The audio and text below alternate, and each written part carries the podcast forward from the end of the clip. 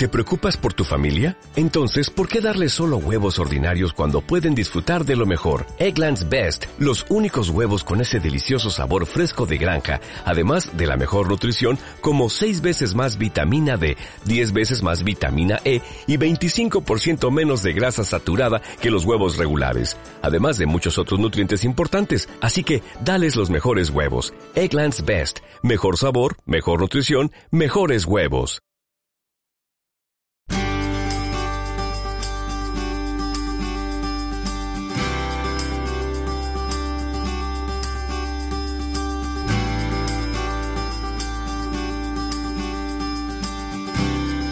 Bienvenidos a la cumbre mundial inaugural de Hay House. Estamos muy contentos de que estén participando en este evento tan especial. Mi nombre es Greg Sherwood y me agrada tener a Ali Campbell conmigo. Ali, como posiblemente sepan, es un presentador y autor de bestsellers a nivel internacional, reconocido en la actualidad como sanador de vidas y autor de autoayuda líder en el Reino Unido. Su último libro, Simplemente sigue adelante, vendió más que el libro del Dalai Lama. Ahora, Ali es 100% el mejor, habiendo forjado su formidable reputación en el filo del desarrollo personal, donde logró una reputación por haber curado lo incurable. Fíjense, una mujer que no había podido salir de su casa durante 14 años sanó en menos de una hora y luego Ali la llevó de compras. En el caso de un niño que solamente había consumido seis comidas en su vida, bastaron 45 minutos para que estuviera comiendo al punto que ni su madre lo pudiese creer. Luego desvió su atención a la pérdida de peso. Un cliente perdió 212 libras pasando de una talla 34 a una talla 10 del Reino Unido. Es increíble. Y la lista sigue y sigue. Ali es en algún modo la antítesis de la reciente tendencia de entrenamiento impreciso. En vez de eso, reúne sus considerables habilidades con su actitud entregada, compasiva de levántate y sigue, para lograr el efecto del gran cambio y con gran rapidez. Ali Campbell, bienvenido a esta sesión de la Cumbre Mundial de Hay House. Greg, es un absoluto placer estar aquí. Gracias por la maravillosa presentación. Con tranquilidad. Bueno, es que hay que estar tranquilos, sin presión. Estamos sentados aquí esperando a que cambies nuestras vidas en la próxima hora, pero, sabes, fuera bromas, tú manejas una tecnología y un método que realmente de alguna forma va contracorriente. Entonces muchos de nosotros, como yo, crecimos con la idea de que si vas a hacer un cambio, va a ser difícil, va a costarte trabajo y va a tardar. Si se tardó años en crear el problema, va a llevar años solucionarlo. Tú vas al grano de ese mito. Oh, totalmente, porque yo eh, yo también crecí con esa mentalidad, y no solo en lo que respecta al mundo que me rodea, sino también en gran parte a mis propias creencias. Es decir, sobre cómo muchos de nosotros estamos programados que si algo tarda, por decir algo, diez años en... Eh, tendríamos un problema durante diez años y nos iba a costar mucho tiempo deshacernos de él. He descubierto que eso no es verdad. Un hecho real. Estamos... Eh, y puede ser, ya sabes, vamos a empezar por aquí porque va a ser un gran salto para mucha gente. Estás solamente a un pensamiento de distancia de sentirte mejor.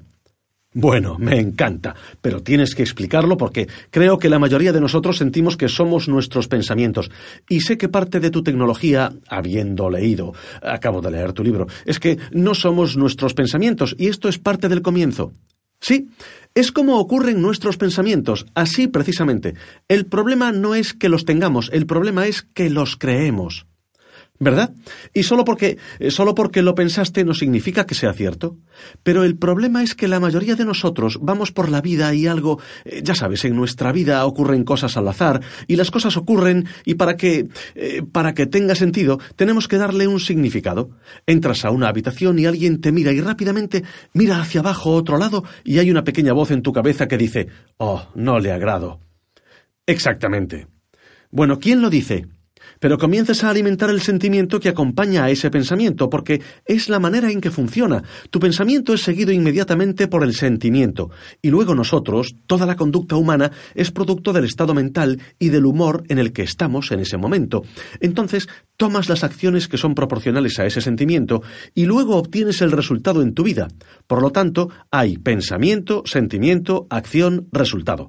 Y la mayoría, y me atrevería a decir de los oradores motivacionales y libros motivacionales, y ese tipo de cosas, hablan acerca de cosas que puedes hacer cuando estás en ese espacio entre sentirte mal y no querer actuar al respecto. Bueno, para entonces ya es muy tarde. ¿Sabes? Es un poco como cuando estás a dieta y estás tratando de ganar la batalla entre el deseo y el refrigerador. Se acabó. El refrigerador siempre va a ganar. Te estás comiendo el chocolate y vas a... Ni siquiera quiero esto, pero... ¿Qué pasa ahí? Sí. Sabes, cuando lo dije antes, estás a solo un pensamiento de distancia de sentirte mejor. Es como, bueno, sabes que si no piensas en pastel, no vas a comer pastel. Es así de sencillo. Claro, claro. O continúa.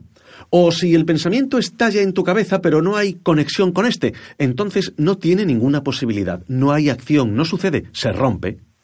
Bueno, verás, esto, es decir, suena muy liberador, pero creo que todos nosotros, porque se nos ha planteado en todo el mundo este tipo de sugerencias de que somos nuestros pensamientos, o que nosotros lo que es el pensamiento es... Eh, creo que por lo tanto yo soy, por lo tanto mis pensamientos deben ser yo, por lo tanto si estoy teniendo deseos por comerme un pastel de chocolate y hay un poco en el refrigerador, estamos destinados a hacerlo. Pero tú estás diciendo que podemos crear una brecha? Sí, he escuchado lo que dijiste muchas, muchas veces, probablemente cientos o miles de veces, Greg, y lo entiendo. Es algo así como decir yo soy mi televisión. Porque, sabes, enciendo la televisión y la miro. Están las noticias, está la previsión del tiempo, está el canal de política, el de comedia, aquí está la cosa. Con lo que sea que me conecte, ahí está la película de terror. Con lo que sea que me conecte, eso va a afectarme. Podría mirar algo de drama y me voy a sentir tenso. Puedo ver las noticias, por lo general me voy a sentir triste. Puedo ver la película de terror y podría sentirme asustado. Pero ¿sabes qué? No es el hecho de que son, de que esos programas están ahí, están los siete días de la semana, las veinticuatro horas del día, en todos los países del mundo. Es el hecho de que cuando te conectas con ellos, vienen los sentimientos, no es el hecho de que estén ahí. Bueno, entonces dime, antes de profundizar más en la técnica para sentirse mejor al hacer esa separación y darse cuenta de que no eres lo que piensas, personalmente, ¿cómo...? Eh, porque sé que eres la estrella en el Reino Unido y que has tenido a maravillosos clientes que son muy famosos y que fuiste un atleta de éxito antes de entrar en el mundo de la autoayuda. Háblanos un poco sobre ti mismo, a aquellos de nosotros que no han tenido el privilegio como yo de leer tu nuevo libro o saber más de ti debido a tus continuas apariciones en televisión. Seguro, no hay problema. Tú lo sabes, crecí en Escocia, que no es precisamente un semillero del desarrollo personal. Estoy seguro de que... Estoy seguro de que puedes imaginarlo. Quiero decir, alguien me dijo una vez que si puedes crear una práctica de formación en Glasgow, puedes crear una en cualquier lugar, porque tenemos este tipo de actitud aquí, la cual es como... Eh, cambia mi vida si crees que eres lo suficientemente exigente. Correcto. Y entonces yo, yo siempre estuve fascinado por el vínculo entre la mente y el rendimiento desde mi carrera como atleta. Y cuando yo, eh, cuando ya no pude correr más, tres operaciones de rodilla tuvieron que ver con eso, estuve haciendo varias cosas y me convertí en entrenador personal. Y un amigo mío, porque yo estaba lamentando el hecho de que mis clientes, eh, yo debería, yo debería hacer una sesión realmente buena con ellos en el gimnasio y crear un programa realmente bueno. Y yo, sabes, puse mi corazón y alma para que obtuvieran un resultado y ellos se detendrían para comprar comida en su camino a casa. Oh, hombre, sí. Y entonces me mandarían un SMS o algo posteriormente diciendo Lo siento, no pude resistirme y yo... ¿En serio? Y estaba charlando con un amigo y me sugirió ¿Alguna vez has pensado en la hipnoterapia? Y yo le dije No, o... o programación neurolingüística porque no sabía qué eran esas cosas. Yo... Correcto, correcto. No tenía la más mínima idea, ¿verdad? Pero también tenía una fobia. Le tenía fobia a cualquier cosa que perforara la piel, la cual era tan extrema que me desmayé viendo Pulp Fiction cuando hay una cierta... Ah, ya sé, ya sé, yo casi... ¿Sabes cuál es esa escena? Yo tengo el mismo temor y recuerdo haber sentido exactamente que casi me desmayaba en esa escena tan terrorífica. Bueno, yo quedé inconsciente. Por Dios. Y recuerdo que cuando tenía 14 años fui al teatro con mis compañeros de colegio, y la obra era, me parece, Romeo y Julieta o algo así. Creo que fue cuando Mercutio apuñala a Tybalt o algo ocurrió y me desmayé en el teatro. Así de mala y extrema era la fobia. Vaya. Y entonces fue cuando mi amigo me sugirió estudiar hipnoterapia y programación neurolingüística, y lo hice. Y lo primero que hice fue solucionar mi fobia a las agujas, y lo solucioné en, no sé, media hora. ¿De veras? Sí. Y de hecho él era dentista y regresé con él y le dije, oye, creo que ya solucioné esto. Y me dijo en su estilo prudente escocés, bueno, vamos a probarlo. ¿Cómo puede hacerlo alguien que tenga agujas? Sí, sí que puede. Y esta es la forma en la que se ha desarrollado mi práctica. Es como, oh, genial, vamos a probarlo.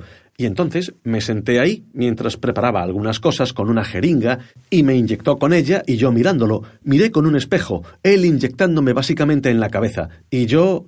Oh, eso es lo peor, esas... Sí, sí. Tu miedo a las agujas es ciertamente real. Debería ser extraordinariamente escalofriante que alguien te enterrara una aguja en tu rostro o en tu boca. Absolutamente. Y aún así, ¿sabes qué? Me sentía bien. Vaya. Y me levanté y él, él estaba impactado y yo estaba impactado y nosotros... Y fue como, vaya, eso es increíble. Lo que me enganchó fue la idea de que tenía esta cosa desde que tenía... Y recuerdo cuando ocurrió. Tenía siete años y me corté con un cúter. Yo tuve esa fobia hasta ese momento, veinte años. Vaya. Y se fue. Y lo lograste. No fuiste con un practicante. No. Utilizaste la técnica en ti mismo.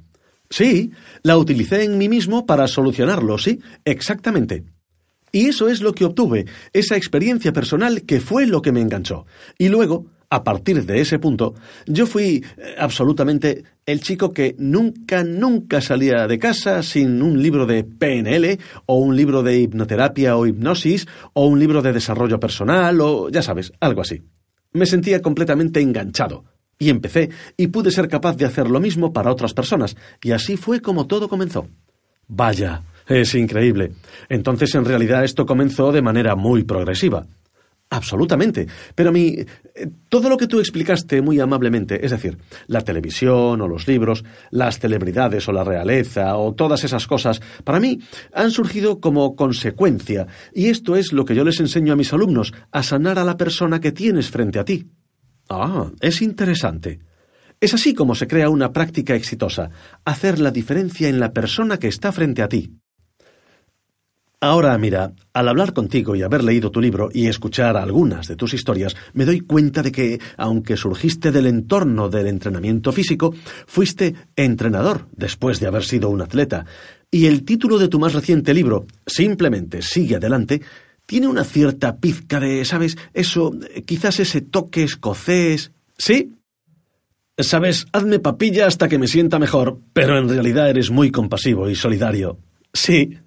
Y entonces, Explícame la juxtaposición de eso, porque me encanta el título de tu libro, porque creo que a veces todos nosotros nos frustramos con nuestra continua incapacidad de solucionar las cosas de nuestra vida. Solamente hacemos la misma estupidez una y otra y otra vez. Tenemos los mismos estúpidos temores, cometemos los mismos estúpidos errores, y deseamos que alguien solamente venga, nos dé una patada y nos diga sigue adelante, en vez de abrazarnos y decirnos que todo va a estar bien pero al parecer tú has combinado esto de una manera realmente intrigante. Bueno, es muy amable de tu parte. Es decir, yo creo. Yo creo que el tema es cuando estás en el espacio del desarrollo personal, ¿verdad? Las personas buscan respuestas. Y es fundamental lo que tú, ya sea en un libro de autoayuda, un psiquiatra, una especie de ángel, un entrenador de vida, una persona con formación en PNL, sea quien sea, las personas buscan respuestas.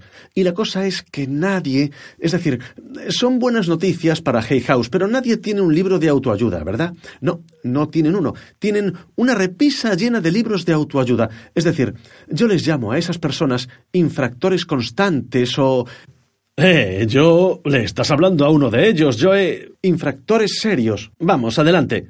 A mi esposa le encanta cocinar y con gusto compra libros de cocina cada dos semanas y los lee y disfruta de la comida. Yo, por otro lado, no soy un gran cocinero, pero igualmente tengo una gran repisa llena de libros de autoayuda. Bueno, mira, verás, la cosa es que son muy, pero muy útiles si realmente los aplicas, ¿sabes? Pero la mayoría de las personas se acercan a un libro de autoayuda para disfrutar de una lectura interesante y luego lo terminan y piensan que fue realmente increíble y luego lo dejan y van con el siguiente libro de autoayuda y luego hacen lo mismo. Y de hecho, fundamentalmente, la mayoría de nosotros decimos lo mismo de maneras muy diferentes. Y mi personalidad es como, sabes, eh, mi estilo de entrenamiento y mi personalidad podrían definirse como con el brazo rodeo los hombros y luego doy un buen empujón.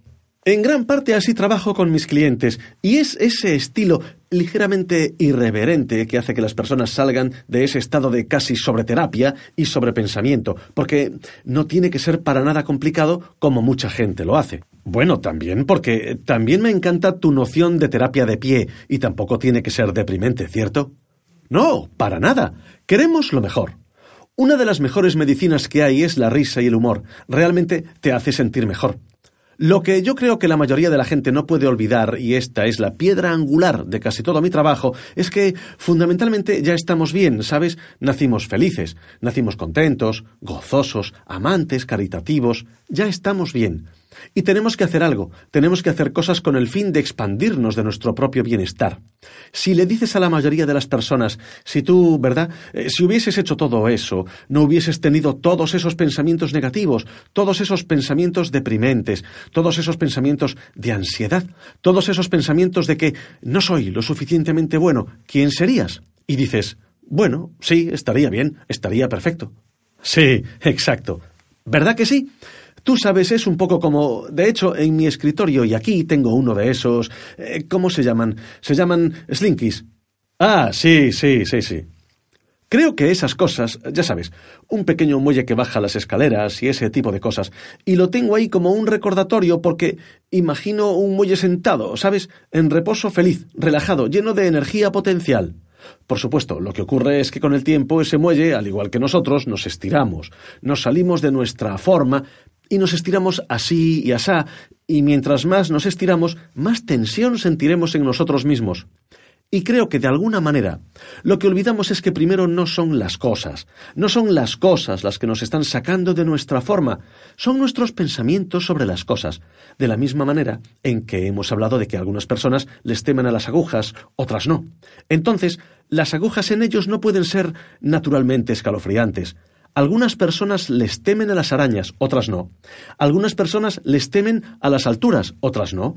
Entonces, son nuestros pensamientos sobre las cosas y no las cosas en sí.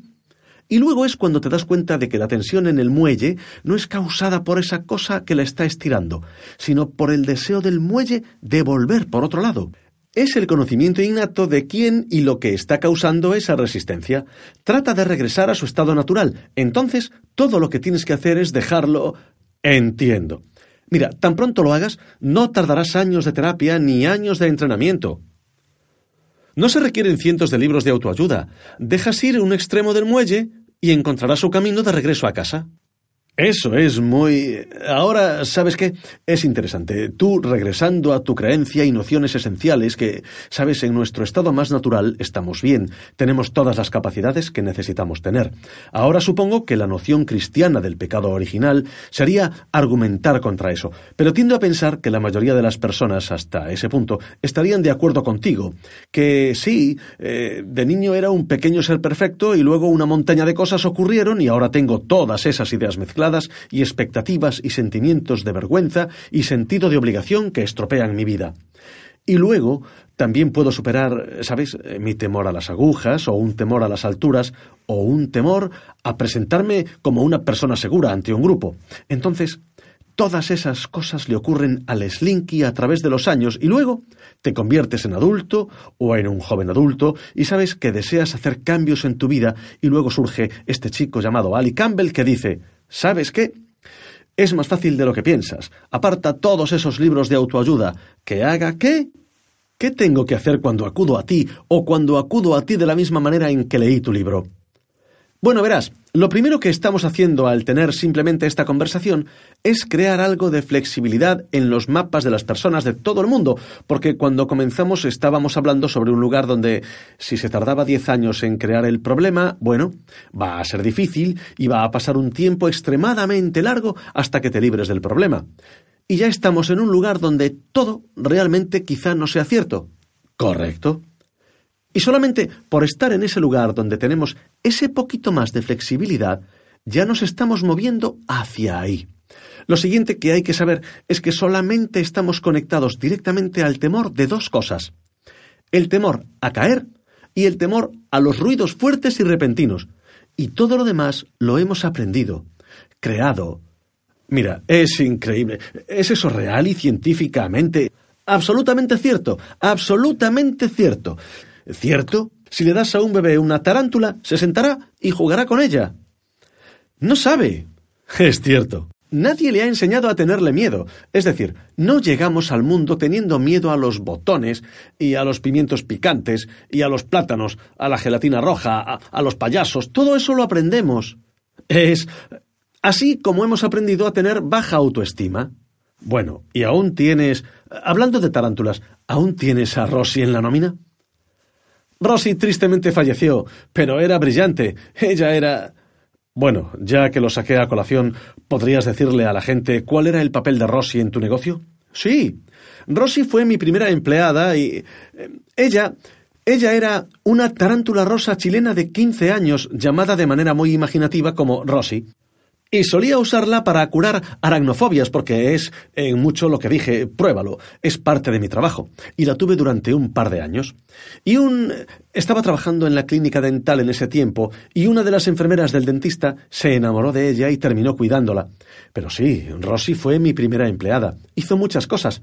Se escapó del coche varias veces, lo cual causó un sinfín de momentos divertidos. Cuando aparqué, ya sabes, y abrí la puerta de atrás para buscarla, pues vino la policía, ya te imaginas, a ver si todo iba bien. ¿Le puedo ayudar en algo? Fueron muy amables, hasta que señalé la jaula, y el hecho es que había una tarántula en la parte trasera y ellos... Ellos siguieron, ¿verdad? Salieron disparados, pero es mi... Me encanta la idea de que haya sido tu primera empleada. Es algo... Sí. Eso es muy encantador, hablar sobre seguridad social y beneficios, así que te digo, lo pasaba bien. Oh, sí, me imagino, me imagino. Como sea, lamento haberte sacado del tema, pero eh, pienso que es un gusto hablar de ella. Esto habla un poco de tu persona, el saber que estabas dispuesto a emplear a alguien de otra especie en tus esfuerzos por ayudar a la humanidad, lo que sea necesario. Por lo tanto, estoy contigo hasta ahora. Creo que todos los que escuchan, y me incluyo, podemos creer que no tiene que tardar tanto tiempo la resolución de un problema como el tiempo que tardó en crearse el problema. No somos nuestros pensamientos. Lo intento en teoría. En ocasiones, la verdad es que lo tengo pasado mal al intentar ponerlo en práctica, y por consiguiente, al estar de acuerdo contigo en este punto, hemos recibido un pequeño espacio para respirar y pensar sobre cómo podemos ser capaces de hacer cambios en nuestras vidas de manera más rápida de lo que pudiésemos creer. Sí, es un comentario muy adecuado. Lo siguiente que podría ser útil como una analogía aquí es que si piensas en... Eh, hay tres componentes en nuestra experiencia subjetiva. Ahora, eh, podríamos llamarlos percepción de mente y pensamiento, si lo deseas, o podríamos llamarlos conciencia de la mente y pensamiento, o podríamos llamarlos eh, conciencia de origen y pensamiento, cualquier etiqueta que quieras ponerles. Existen tres piezas que necesitan estar ahí para que tengamos nuestra experiencia subjetiva. Y como sabes, la mayoría de las personas abordan la vida como tratando de cambiar al mundo que les rodea, y esto es realmente difícil. Es realmente fácil cambiar nuestra experiencia subjetiva de eso. Tú dices, lo que descubrí que ocurre es que si usamos, vamos a usar una analogía de... Ah, ya usamos previamente la analogía de la televisión. Así que vamos a quedarnos ahí si podemos. Podríamos hablar sobre, sabes, que la mente es el origen, el lugar donde, digamos, que surgen los pensamientos. Es como la caja del sistema de cable o de satélite, ¿correcto? Correcto. Y entonces tenemos conciencia o percepción. Es la pantalla misma. Y lo que le ocurre a la mayoría de las personas al entrar en el mundo del desarrollo personal o a la autoayuda es que cogen su pantalla y la convierten en alta definición. Y lees un libro y te das cuenta de que estás mucho peor de lo que pensabas. Correcto. ¿Verdad? Entonces tu conciencia se apaga. Y luego el pensamiento es lo que se está mostrando en la pantalla. El pensamiento es la película o el programa de televisión o lo que sea. Y tenemos que tener estas tres piezas en nosotros mismos con el fin de tener una experiencia subjetiva. Ahora la pieza que olvidamos es que ese pensamiento es solamente un pensamiento. Y de la misma manera que tú ves una película de miedo, te sientes asustado, no importa si esa película ha estado en tu colección de películas durante 20 años o 20 minutos, puedes desecharla así de rápido, y tan pronto lo hagas dejarás de sentir miedo. Vaya, esa metáfora es bastante profunda, si podemos... Y dime, si aquí es donde la gente tiene problemas cuando explicas cuál va a ser tu proceso con ellos, ¿por qué somos tan... Eh, supongo que lo estoy preguntando como ser humano frágil que soy. Es que creo que estoy muy apegado a mis pensamientos. Sí, la mayoría de las personas lo están. Y casi hay casi una pizca de agresividad pasiva. ¿Cómo te atreves a separarme de mis pensamientos? Porque muchas personas viven incluso si son infelices con sus, eh, su estado en su vida. De alguna manera están muy apegados a ese ser que son. Y aquí llega Ali Campbell diciendo, no tienes que ser esa persona y adivina qué, solamente hazte a un lado y vas a liberarte de toda esa basura. Sí, y estoy sentado ahí, sí, pero ¿y qué hay con esto? Este soy yo, tú sabes. Sí, escucho a ese Greg, lo entiendo. Sí, y escucho eso todos los días. Ahora este es el asunto. Es como dije antes, es como decir que soy mi televisión. Correcto. No lo eres. Correcto. Tú eres la persona que se sienta en el sofá a ver la televisión. Pero ¿quién? ¿Esa persona es solamente el espectador o tiene un... ¿Realmente soy yo? Sí, y aquí está la otra cosa encantadora. Hay otro grupo de pensamientos, hay otra pequeña voz. El problema es que la mayoría de nosotros no la escuchamos. La mayoría de nosotros estamos tan condicionados. La cacofonía del ruido en nuestra cabeza somos nosotros. Y de hecho, tan pronto te calles y te desconectes del pensamiento, descubrirás que hay una voz en tu conocimiento interior o en tu sabiduría interior o tu intuición o como quieras llamarlo. Hay algo así como una voz más tranquila ahí eres tú. Y es esa voz tranquila en nuestro interior la que solemos subestimar, ¿cierto? Yo creo, yo creo que es más simple que eso. Creo que la mayoría de nosotros ni siquiera la escuchamos. Ah, qué interesante. Creo que es mi, eh, muy, muy buen amigo, otro autor de Hay House, Michael Neal, tiene una hermosa versión de esto. Dice que la voz de tu sabiduría interior es algo así como el sonido suave de una flauta. Correcto dice que el problema es que está tocando detrás de la banda de música del Ejército de Salvación. Y lo que ocurre es que muy de vez en cuando obtienes una pequeña percepción, un pequeño destello, algo así como cuando el que toca la tuba se detiene para respirar. Pero la mayoría de las veces no puedes ni siquiera escucharla. Ah, entonces ayúdame y ayuda a los que nos están escuchando a que comprendamos cómo podemos sacar a esa banda de música de la escena, al menos por un momento, para que podamos escuchar esa dulce vocecita dentro de nosotros. ¿Sabes que una manera realmente buena de hacerlo es simplemente con esta conversación, ya que estamos pasando a una percepción del pensamiento que podría no ser cierta? Y una de las cosas que les pido que hagan a mis clientes es simplemente, y hoy, el resto del día, no durante el resto de tu vida, no es necesario ese compromiso, simplemente lo que queda del día de hoy, solamente hoy, prestarle atención al pensamiento. Pon atención a esos pensamientos que estás teniendo y al hacerlo, crea ese pequeño espacio donde podrías preguntarte a ti mismo, ¿es eso cierto? ¿Así de... ¿Podría ser cierto? ¿Así de simple? ¿Así de simple? ¿O solamente lo estoy inventando? Sí, porque la mayoría de las veces descubrirás que solamente lo estás inventando. Es como la mejor historia que puedas contarte en ese momento. Y todos lo hemos hecho, lo hacemos todos los días. Mira, otro buen ejemplo de esto, te diré que la mayoría de las personas han hecho esto, especialmente si te has mudado a una casa nueva, ¿sabes?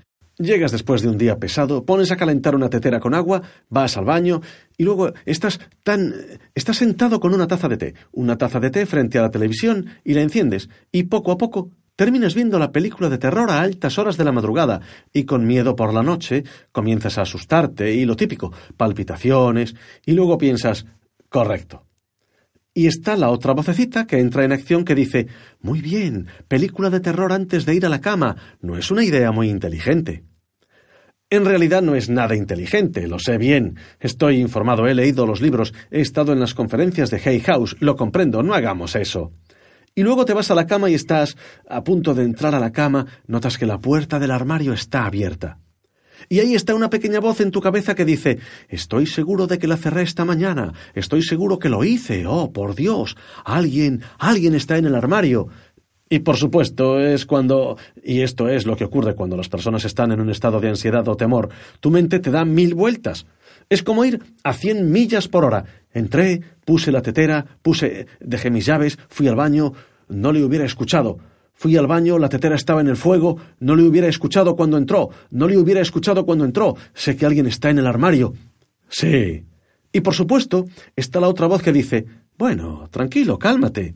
Y abres el armario, y por supuesto, no hay nada más que la ropa que ya no te sirve o cualquier otra cosa. Pero luego ocurre que mientras te metes a la cama y estás a punto de dormirte y tu casa hace uno de esos ruiditos útiles, ¿me entiendes? Correcto. Y ese pequeño proceso de pensamientos comienza de nuevo. Comienza, ay caray, caray, espera un minuto, escuché un ruido y si no está en el armario entonces debe estar debajo de la cama. Por supuesto, la cosa es que nada de eso es real, salvo las palpitaciones, las sudoraciones frías, el hecho de que no vas a poder dormir, nada de eso es real, lo estás creando tú mismo. Y es tan cierto que se siente real. Por supuesto, el temor es real. Correcto pero es un concepto completo basado en las mejores cosas que pudiste inventar. Y es muy interesante. Y una manera de desengancharte, si todos nosotros hemos estado en eso, experimentar ese escenario a nuestra manera, y de alguna manera nos gusta, pero ese miedo es real, ese miedo soy yo. Y tú dices, sí, el miedo es real, pero yo inventé ese miedo y en realidad no es real. Sí, al igual que el deseo por el pastel de chocolate es real, para cuando llegues ahí, entre el deseo y el refrigerador, eso será real y va a ganar. Correcto. El problema no es el hambre, el problema es que el pensamiento creó el sentimiento, creó la acción y crea el resultado. Y cuando puedes romper el hábito entre el pensamiento y el sentimiento, para cuando llegues al temor, será muy tarde ya. Correcto. ¿Correcto? Correcto. Ocurre mucho, mucho antes, donde el pensamiento puede entrar a la mente. Es solamente un pensamiento y pasa. Y eso suena poco. Y dime, eh, ¿cuál es el paralelismo o no paralelismo en esto? Porque habiendo leído muchos libros de superación personal, lo que acabas de descubrir en esta última frase fue que he escuchado a muchas personas que enseñan técnicas meditativas, de meditación.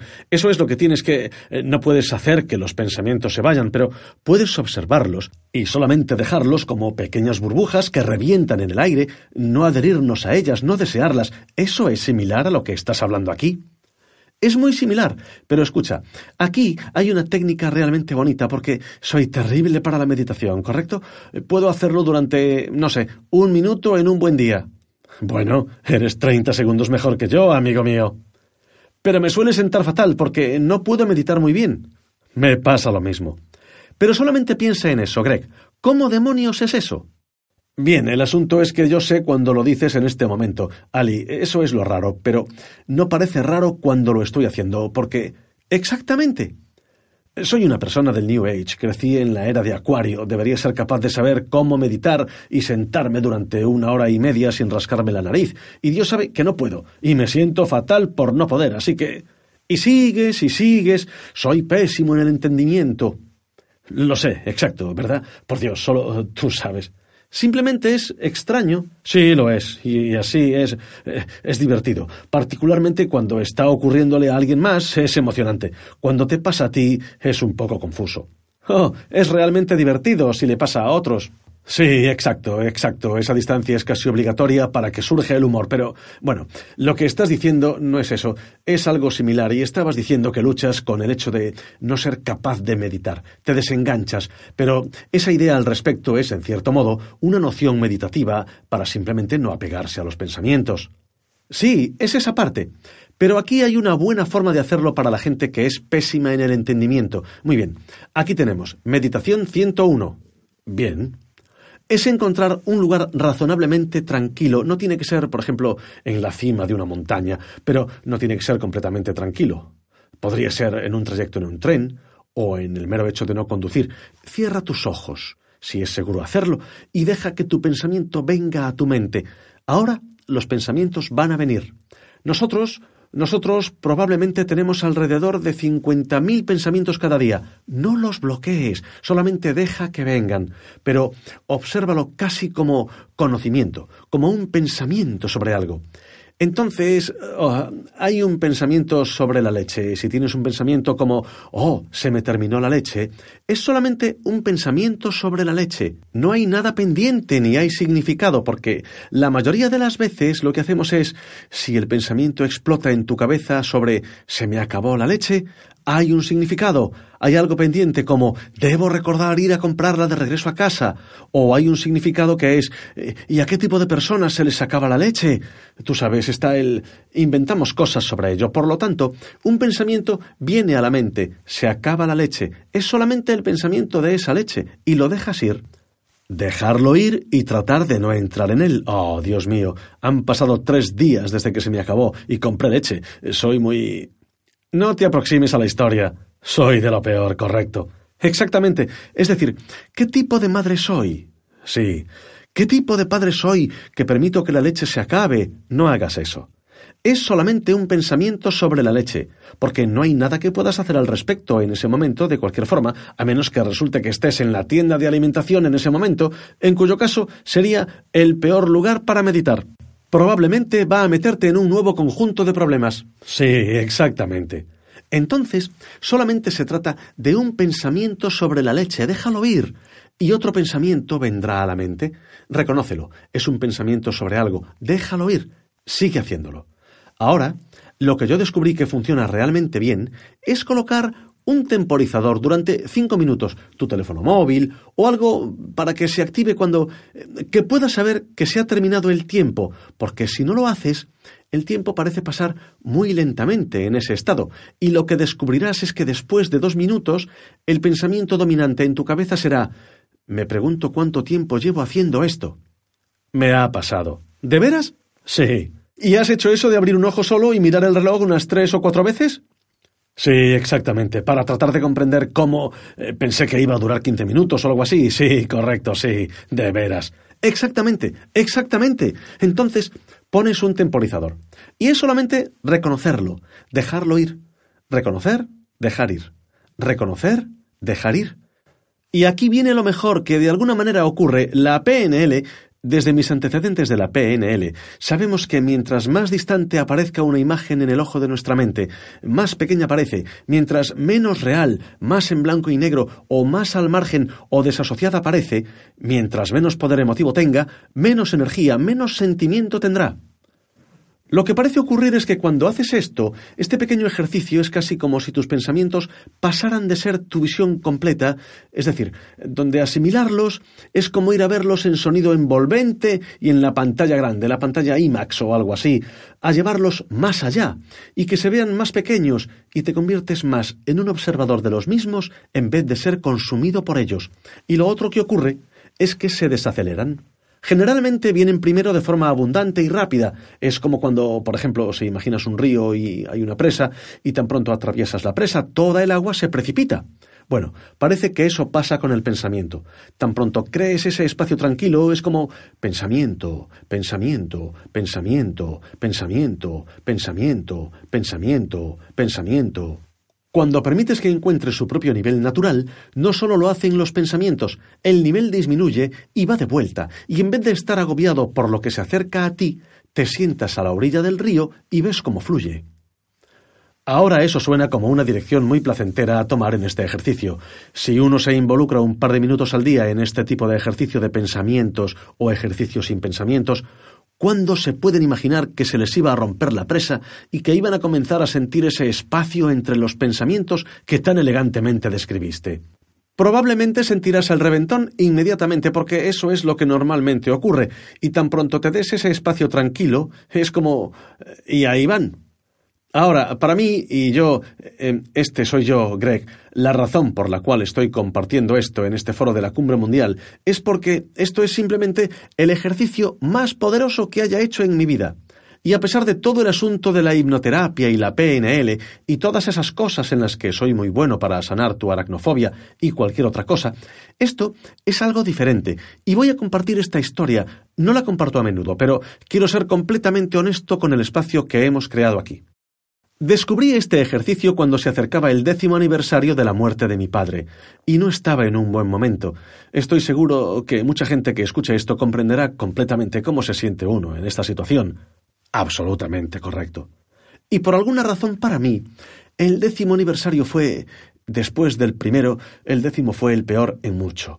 Y lo recuerdo muy bien. Recuerdo tener una conversación muy similar a esta conversación, y era un lunes por la noche y decidí que haría este ejercicio y programé mi temporizador durante 15 minutos y lo activé y lo hice y pensé que era la cosa más ridícula y estúpida que había hecho en mi vida. Es decir, ¿cómo me va a ayudar para ser completamente honesto contigo? Y lo hice. Pensé, bueno, si no hay nada más, nada que perder, también podría. Y lo hice. Y el martes lo hice dos veces. Lo hice una vez por la mañana y otra por la noche. ¿Y sabes qué? Desperté el miércoles sintiéndome feliz. Vaya. Y fue como si, no sé, el sentimiento con el que te despiertas feliz en un día soleado. Correcto. Tú lo sabrás, vives en California, costa oeste de América. Estoy en la costa oeste de Escocia. No es muy común para nosotros, ¿verdad? Sí. Entonces es muy especial para ti, sí. Es otro día en el paraíso para nosotros. Es un muy. es muy especial para ti. Bueno, mira, el año pasado, en verano, aquí era martes. ¿Verdad? Creo que fue un martes por la tarde también. Por lo tanto, era yo que lo sentía soleado, no era que estuviese soleado allá afuera. Correcto. Algo. hubo algo diferente. Hay algo en lo que no pude poner mi dedo. Yo no. es decir, nada había cambiado en el mundo real. El aniversario no había pasado, era como el fin de semana. Obviamente mi padre no había regresado. Nada en el mundo real había cambiado. Y aún así, algo dentro de mí había cambiado de una manera tan profunda que luego se convirtió casi en la obra de mi vida para ayudar a las personas a llegar a este lugar donde no pueden ser un producto de sus pensamientos. Vaya, es increíble, es increíble. Bueno, me refiero a que es increíble pensar en todas las técnicas que conoces a las que has dedicado tu vida, tu vida profesional en este sector, y luego pensar que esta técnica simple, pero muy factible, es una que podría tener, en cierta manera, un impacto profundo en tu vida. Es un maravilloso regalo el que estás compartiendo con la gente. Sí, absolutamente. Es para mí el más... Eh, ciertamente es la cosa más profunda que me haya pasado. Y lo que es realmente interesante es que nunca cambié de camino. Claro. Claro, porque no somos nuestros pensamientos. Nuestros pensamientos están aquí, seguro, pero no tenemos que reaccionar ante ellos. Esa no es la naturaleza innata de un ser humano. Es tan claro como el agua. No tienes que hacer nada para aclararlo. ¿Es así? El aire es transparente. No tienes que hacer nada para hacerlo transparente. Es así. Estamos bien. No tienes que hacer nada para hacer que estemos bien. Ahora dime, esta noción, este ejercicio, este ejercicio profundo que cambia vidas, si alguien lo hace en vez de solo escucharte hablar sobre eso de una manera tan significativa y poderosa, ¿es esto algo que salga de la programación neurolingüística o es algo adyacente a eso que por casualidad tienes apegado a tu práctica? Creo que es solo algo adyacente a la PNL que por casualidad se apega a mi práctica. Sí. Eh, bien. Porque si nos aferramos a las analogías de la película y la televisión, sabemos que si estás viendo una película de terror y la estás viendo en tecnicolor y con sonido envolvente y es una enorme pantalla, bueno, con la PNL, tú sabes, va a ser potente, va a ser una imagen emotiva. Y sabemos que con la PNL, si lo haces en blanco y negro y le colocas un margen alrededor y la reduces a la mitad y le quitas el sonido e inviertes el sentimiento, la sensación va a ser mucho inferior a la anterior. Pero fundamentalmente se trata de que estamos tomando el control y estamos jugando con los controles en la pantalla de televisión. Ya veo. Estamos olvidando el hecho de que es solamente una película en primer lugar. Ah, interesante. Entonces, en un sentido, la PNL le da credibilidad a las cosas porque se siente la obligación de jugar con ellas, bajarle el sonido y arrancarlas y hacer todas esas cosas. Sí, entonces, en un sentido, este otro ejercicio es un poco más profundo porque, sí, solamente dice, déjalo ir. Apaga la película. Déjalo ir. Y la razón por la cual combino los dos también es porque para muchas personas este salto a esta idea de dejarlo ir y automáticamente regresar a estar bien es un salto enorme. Tú sabes, realmente lo es, y lo entiendo totalmente. Entonces, combinaré ambos porque mi trabajo es sacar a la gente del dolor. Eso es lo que hago, ya sea una fobia, insomnio o ansiedad o lo que sea. Es que la gente esté bien. Y estos son, claro, en ocasiones esta idea de la que hemos estado hablando aquí esta noche puede ser un salto muy grande para ellos. Entonces, me explico.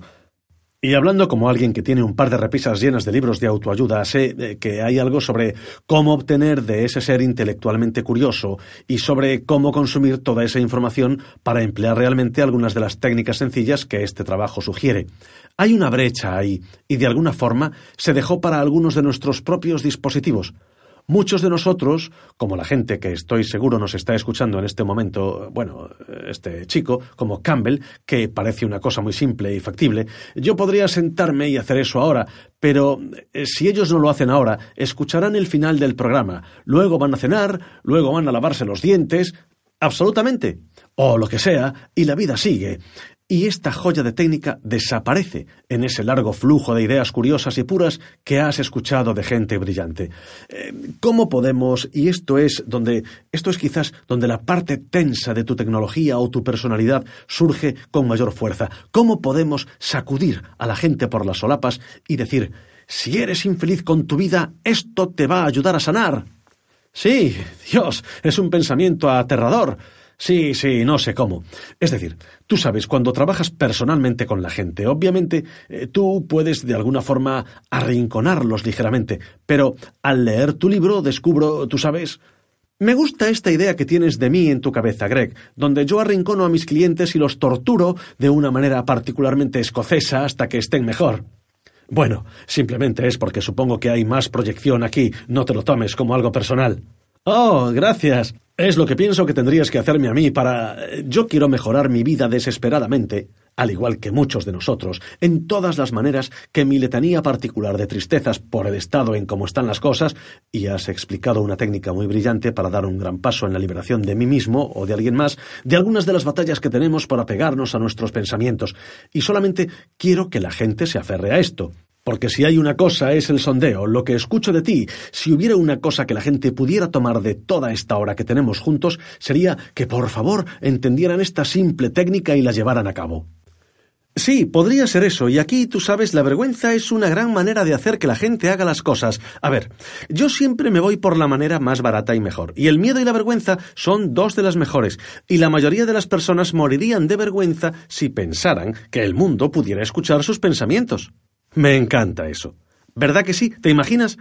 A menudo he pensado si el mundo sería un mejor lugar o un peor lugar si pudiéramos escuchar los pensamientos de los demás. Bueno, probablemente habría muchas más peleas, ¿no crees? Sería un lugar diferente, tenlo por seguro. Sería una gigantesca batalla, ¿verdad? Es correcto. Eso sería así. Sí. No lo sé. Sería. ¿Realmente podría ser que haya más desorden del que ya hay?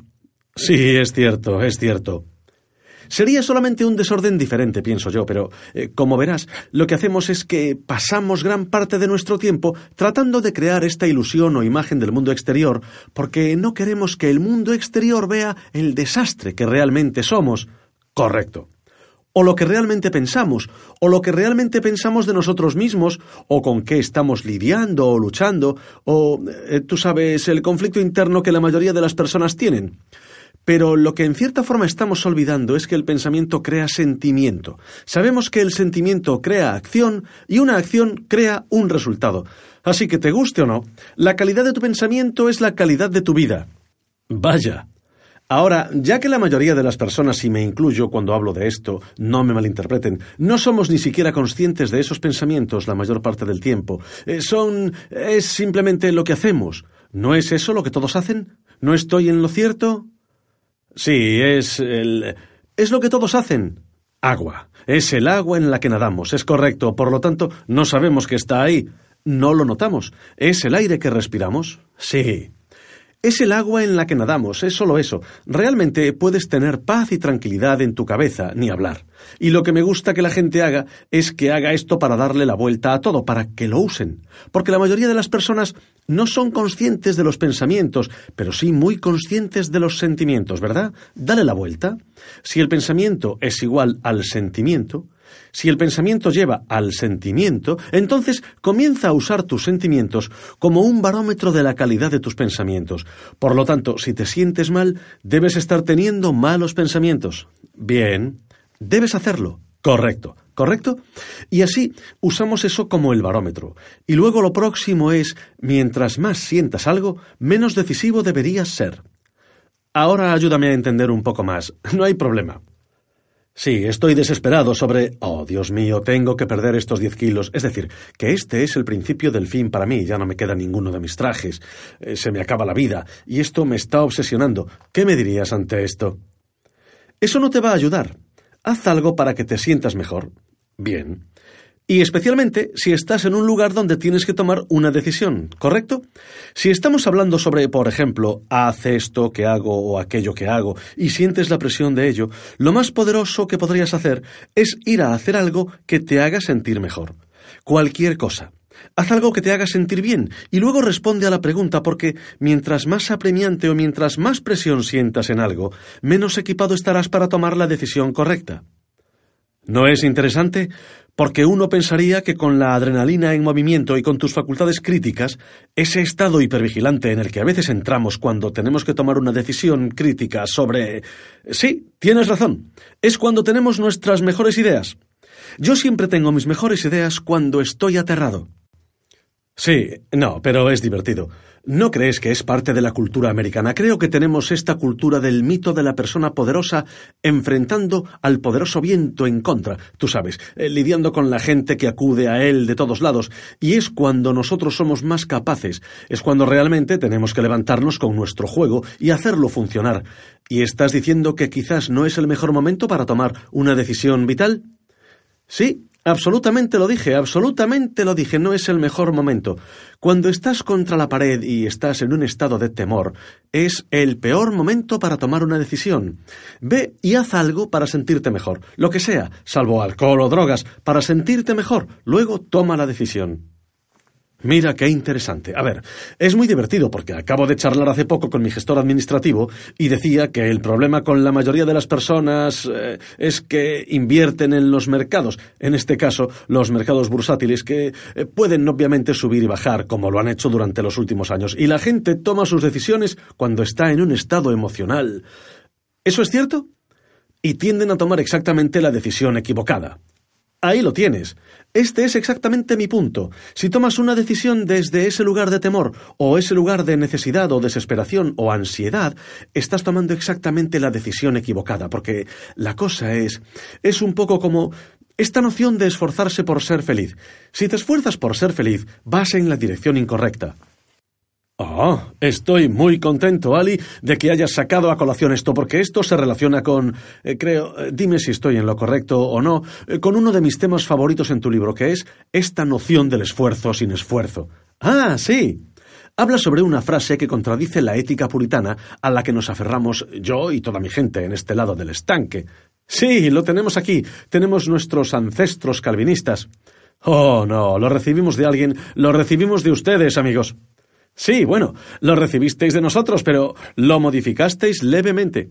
Oh, ¿eso crees entonces? ¿Crees que realmente estás más deprimido contigo mismo de lo que estamos nosotros? Oh, sí, oh, sí, somos mucho más miserables. Al menos tú tienes esperanza. Bueno, no sé nada al respecto. Sé que probablemente tenemos, al menos fuera de aquí, en California, tenemos un mejor clima. Pero, por favor, explica esto, porque para mí esta fue una de las ideas más liberadoras. Y cuando vi por primera vez la frase, es el título de uno de los capítulos en tu libro y dice, esfuerzo sin esfuerzo. E inmediatamente pensé en mis tendencias calvinistas. No hay como conseguir algo sin sangre, sudor y lágrimas. Sí, pero ¿querrías ir a ese lugar? No, yo no. Y entonces, ¿cómo? El asunto es que te llevará a algún lugar. Sí. ¿Pero realmente quieres ir ahí? Sí, no, si tú lo pones en tantas palabras. Eh, pero lo que me gustó del capítulo es cuando seguiste, y espero que hagas una breve versión de esto ahora mismo y me expliques por qué. No hablas sobre no hacer nada. Estás hablando sobre más de lo que yo entiendo como un esfuerzo alegre, que sería lo opuesto a un esfuerzo agobiante. Exactamente. Hablo acerca de ir a donde está la energía, ir donde está el flujo, ir a donde está la energía. Tú sabes, todos hemos experimentado el lo que llamamos esfuerzo sin esfuerzo muchas veces. Reconoces ese momento cuando estás en una nueva relación y es un amor sentimentaloide, que es diferente al amor apropiado, pero es un amor sentimentaloide y podrías conducir por todo el país a las dos de la mañana, vas, tomas un café con esa persona especial, o quizás puedas servir el caso de los aficionados que se cruzan todo el país para llegar a ver el fútbol. Si conduces 300 millas para ver jugar a tu equipo en un partido lejano o lo que sea, y todos hemos tenido esos momentos en que hacemos esas cosas, y aunque ahí está, en nuestra cara, el esfuerzo no se siente como tal. Bueno, lo que en lo que he sido muy bueno durante el transcurso de mi carrera es en construir mi carrera donde está la energía, las cosas que quiero hacer. Y eso, justo eso, de lo contrario, eh, yo trabajaría 14, 16 horas al día. Nunca lo he sentido realmente como un trabajo. Realmente no me ha sido pesado. A ver, es solamente trabajo si prefieres hacer algo más. Bueno, ahí lo tienes. Y no es que haya una falta de esfuerzo o que las cosas estén pasando repentinamente o por el universo como sugieren. Oh, no. el secreto se va a abrir y el maná va a caer del cielo sobre ti. Trabajas duro.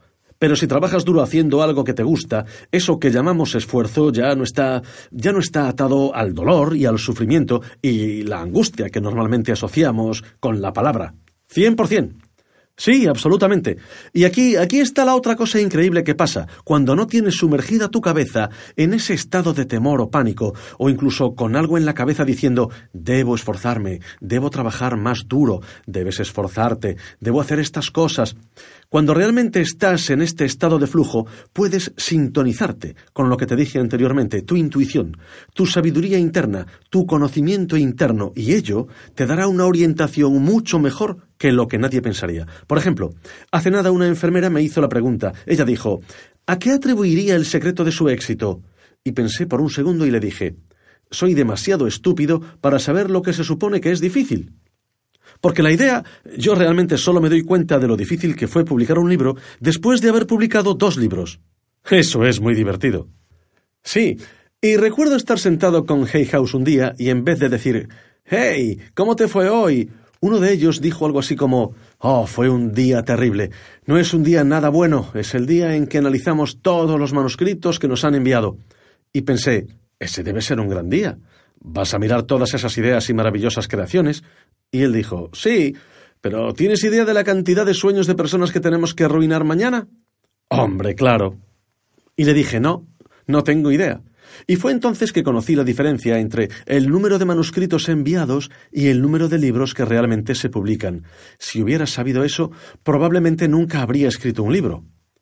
Bueno, mira, esto es muy interesante, eh, ya que vivo aquí, en California, cerca de Silicon Valley, donde probablemente exista el más alto índice de soñadores optimistas que en ningún otro lugar del planeta, al menos involucrados en el negocio de hacer nuevas cosas a nivel empresarial. Y he tenido a consecuencia de ello la oportunidad de conocer y de hablar con muchos de ellos. Y alguna persona probablemente esté de acuerdo con lo que dijiste sobre lograr publicar tus libros. La mayoría de ellos tuvieron éxito porque no sabían lo difícil que iba a ser. Sí, y ahí está el meollo de la cuestión. Simplemente viene, viene de... Correcto, correcto, correcto. Porque se trata de hacer lo que quieres hacer, hacer lo que te motiva, hacer lo que te gusta, hacer lo que viene, lo que es flujo, hacer lo que eres, ¿sabes? El tú que estás sentado en el sofá viendo la película, la televisión. No la televisión. Eso real de que estás sentado en el sofá. Eh, ¿Sabes qué? Voy a hacer algo más. Bueno, que... Voy a seguir mi corazón. Voy a hacer eso que quiero.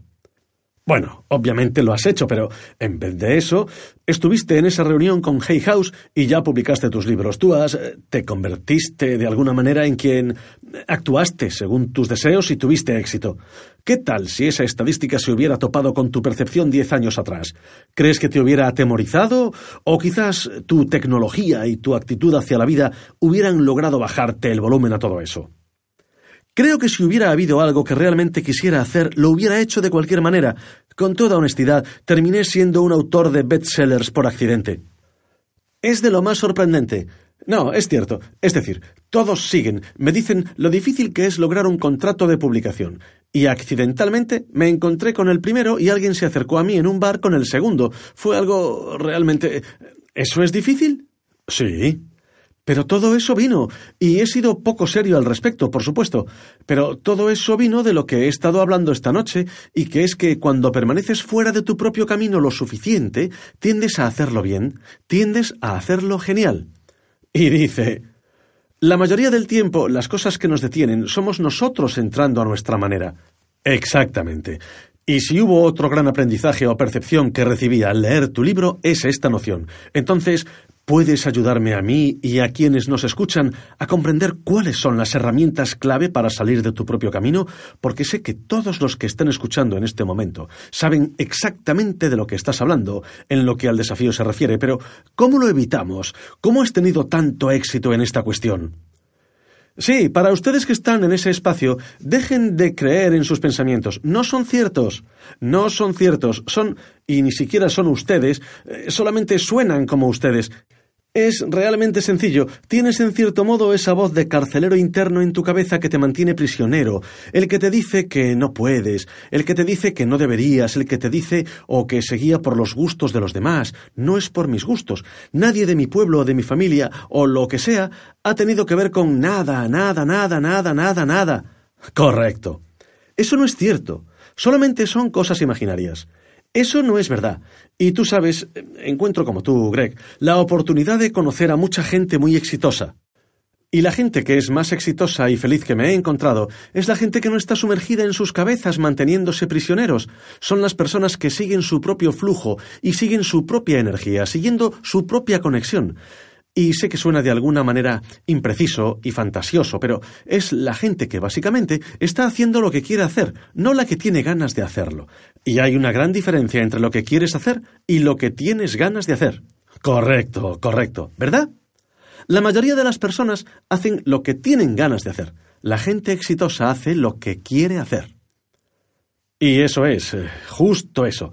Dadas las nociones de lo que estábamos hablando, algo similar a las nociones calvinistas puritanas en las que nos seguimos basando muchos de nosotros, y ese sentido del mundo de que vivimos en un mundo que no es de gran abundancia sino de escasez. Son esas ideas, esas metaideas parecen reforzar esta idea de que yo seré feliz con mi lote y saliendo adelante. Y esto nos devuelve a la maravillosa historia que contaste en tu libro sobre los patos por la M6. No sé si podrías hacer un pequeño resumen, pero pienso en mí. Pienso que la mayoría de nosotros vivimos con esos patos a través de la M6 cuando las otras posibilidades son mucho más grandes. Por lo tanto, si pudieras contarme brevemente esa historia, creo que sería una maravillosa forma de envolver nuestra conversación. Estaría encantado de hacerlo porque es mi capítulo favorito de Simplemente sigue adelante. El mío también, el mío también. Creo que el de todos. Y sabes, fue divertido. Fue tan divertido de escribir. Y te contaré la historia. Una noche, ya muy tarde, yo iba conduciendo a casa desde Inglaterra hacia Escocia. En la carretera principal, como en California sería la 101, eh, creo, allá es la M6. Y yo iba conduciendo y me detuve para comprar café en el camino y había un área de descanso de la autopista, un área de servicio en la M6, en la cual me gusta detenerme, y la razón por la cual me gusta detenerme ahí es porque hay patos. Y hay un estanque al frente, y ahí están. Es uno de los pocos que realmente es de propiedad independiente, y es un poco mejor, y tiene el estanque de patos. Y me senté ahí con mi café pensando, ah, Dios, estos patos lo tienen todo fácil, ¡qué vida! Como estamos en el distrito de los lagos, y para los que no sepan, el distrito de los lagos en el norte de Inglaterra es hermoso. Es decir, tiene un escenario impresionante y perfecto para tarjetas postales. El condado Wadsworth absolutamente hermoso. Y hay mesas para días de campo y para quienes van de picnic y lanzan pan a los patos, y grupos escolares que lanzan trocitos de emparedados y cosas así a los patos. Y pensé, Dios, esos patos sí que lo tienen fácil, tienen una gran vida, qué vida. Y entonces, mientras pensaba sobre ello un poco más, hubo un pato en particular que me hizo sentir culpable por comerme un pastel de moras. La manera en que me miró. Me miró fijamente y dije Está bien, está bien, le guardaré un poco. Y pensé, tengo que pensar. Bueno, espera un minuto, son patos, ¿verdad? Estamos en el distrito de los lagos y están en un estanque de. en concreto en un área de descanso de la autopista con eh, humos de petróleo y de diésel y seguramente reciben un gran suministro de emparedados, de pastelitos y pedacitos. Pero justo sobre ese monte está el lago más grande del Reino Unido, y ni siquiera saben que está ahí. Y la única razón por la que están muy felices para conformarse con su lote, para conformarse con su estanque eh, cerca de la autopista, es porque ni siquiera saben lo que hay en ese monte. Y no hay nada absolutamente que los detenga, porque son patos, ellos podrían volar. Son tonterías. Y esa idea de, ¿sabes? ¿Cuántos de nosotros en nuestras propias vidas somos precisamente como esos patos, establecidos en ese tipo de estanque desagradable cerca del área de servicio, permaneciendo ahí solo porque es fácil? Claro, porque nos lanzan alimentos y no tenemos que hacer demasiado. Pero sabes que el paraíso está justamente tras la montaña y tienes alas. Entonces, quizás es tiempo de que sigas adelante y las uses. ¿Sabes qué? Es tan increíble. Me encanta esa historia. Y conforme la leía en tu libro, pensaba, al principio pensé, oh, bueno, son un tipo de patos domesticados y les han recortado las alas y están ahí porque tienen que estar ahí. Pero cuando te diste cuenta de que no era el caso, no. De que ellos optaron por mantenerse cerca de la carretera por los escasos ofrecimientos y quizás la seguridad del lugar y el ritual y si el lugar más hermoso probablemente de todo el Reino Unido estaba tras la montaña, es de alguna manera una metáfora dolorosamente hermosa, pienso, porque ¿cuántos de nosotros optamos por vivir o no vivir nuestras vidas? Oh, sí, pienso que es grandioso, y cada vez que conduzco por la M6 hago una parada ahí y hablo con los patos.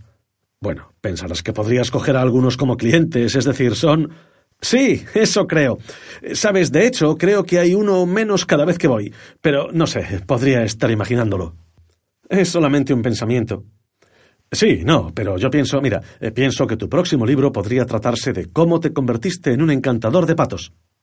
Me encanta la idea, pero tú sabes, creo que Robert Redford lo hizo mejor con The Horse Whisperer. Sí, ya sé. No me imagino que tenga éxito algo así como El encantador de patos. Bueno, no sé, pienso que no sería un romance, sería algo más como una comedia, pero... Los graznadores. Ahora, Ali Campbell, vamos a tener que concluir en unos momentos, y ojalá lo haya sido para ti, pero yo he pasado una hora muy agradable contigo, y me gusta el hecho de que tiendes a crear toda esta idea del potencial humano y la mejora personal. Lo bajas a un nivel profundamente simple, con pasos claros, que es casi difícil de creer, debido a que haces que sea tan simple y tan claro como el cristal.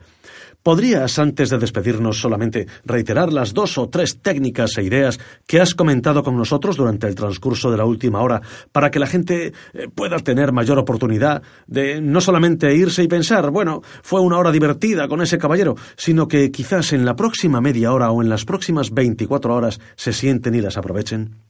Sí, sabes, Greg, sería un placer. Y lo primero que hay que decir es recordar que tus pensamientos no son tú. Tú estás teniendo esos pensamientos. Es algo así como tú no eres la televisión, estás sentado viendo la televisión. Y tus pensamientos están separados de ti. Y pueden estar, eh, ocurrirán, eh, ocurrirán todo el tiempo. Eh, la diferencia radica en que el problema no es que los tengas, el problema es que tiendas a creerlos.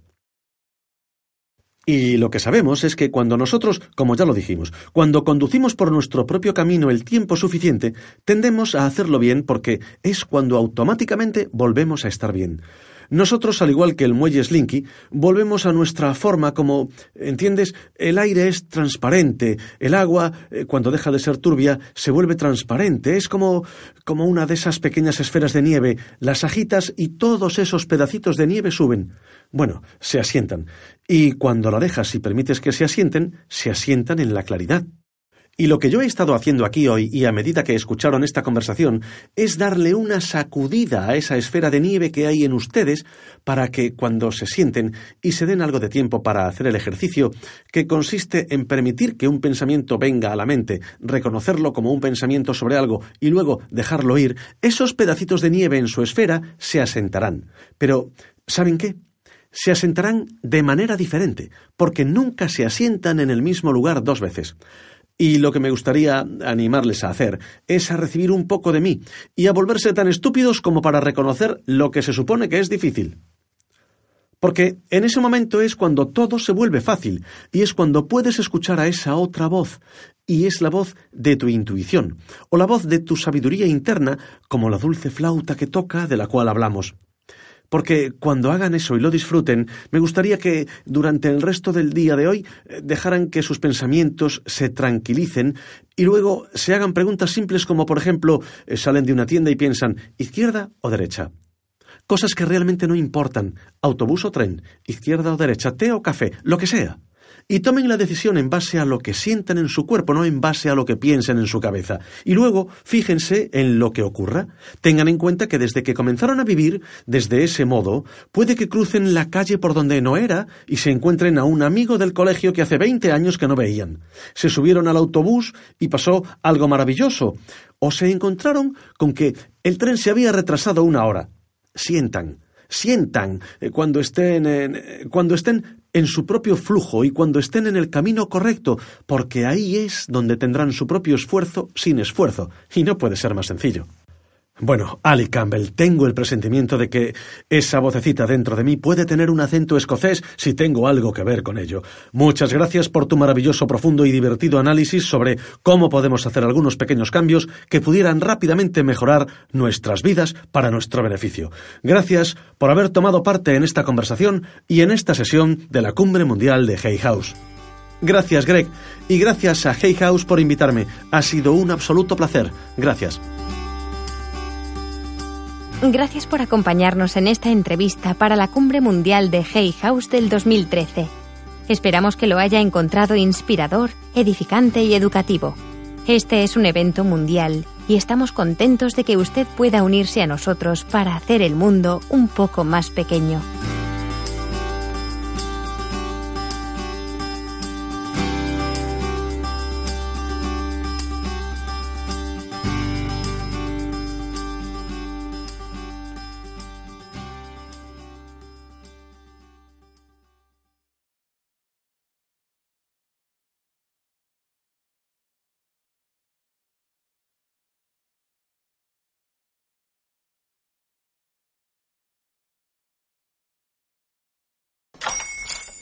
Hola, buenos días, mi pana.